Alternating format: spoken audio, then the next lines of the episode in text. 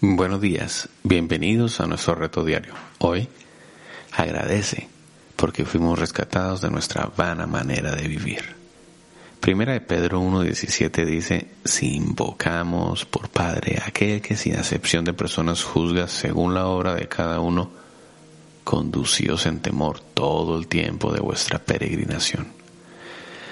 Sabiendo que fuiste rescatados de vuestra vana manera de vivir, la cual recibisteis de vuestros padres, no con cosas corruptibles como oro y plata, sino con la sangre preciosa de Cristo, como de un cordero sin, sin mancha y sin contaminación. En este versículo el apóstol dijo también que había sido rescatado de su vana manera de vivir heredada de sus padres. Esta vida es algo vacía, vana, sin la redención de Cristo. No hay nada que carezca tanto de significado como una vida humana separada de la redención de Cristo. Todo lo demás tiene algún propósito en este mundo. Cada animal, cada planta cumple un cierto propósito. Lo mismo sucede con el sol, la luna y cada una de las estrellas que cumplen con un propósito en el universo. Pero la vida del hombre sin Dios no tiene ningún sentido.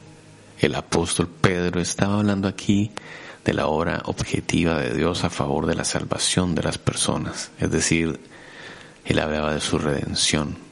Él tuvo que pagar un precio por usted. Jesús pagó un precio usted y yo hemos estado bajo el juicio de Dios, porque la Biblia dice en el libro del profeta Ezequiel, el alma de que peque, ese morirá. Los judíos habían heredado de sus padres las enseñanzas de los escribas y los fariseos, quienes habían torcido las escrituras para su propia perdición.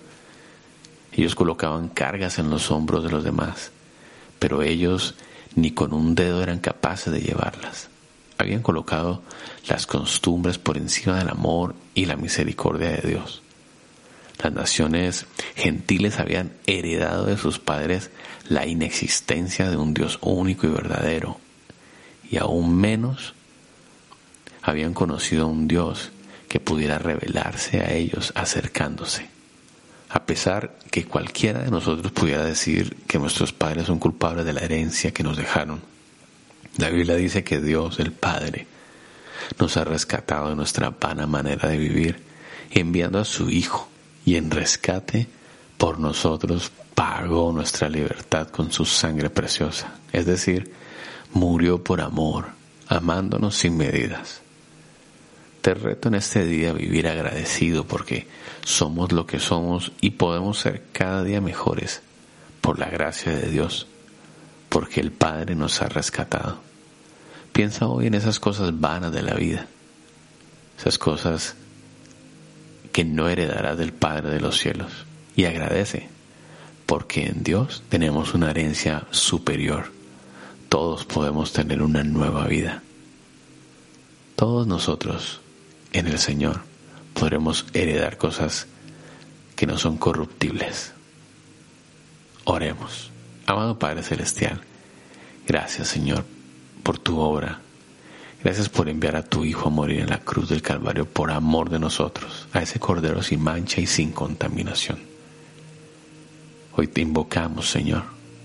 Hoy nos conducimos en temor todo el tiempo de nuestra peregrinación, sabiendo y entendiendo, Señor, que fuimos rescatados de aquella vana manera de vivir. Y ahora, por tu gracia, Señor, podemos vivir de la manera que tú quieres que vivamos.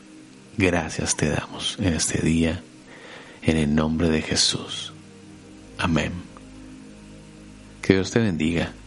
Te animo, te reto a que en este día seas agradecido porque fuimos rescatados de nuestra vana manera de vivir.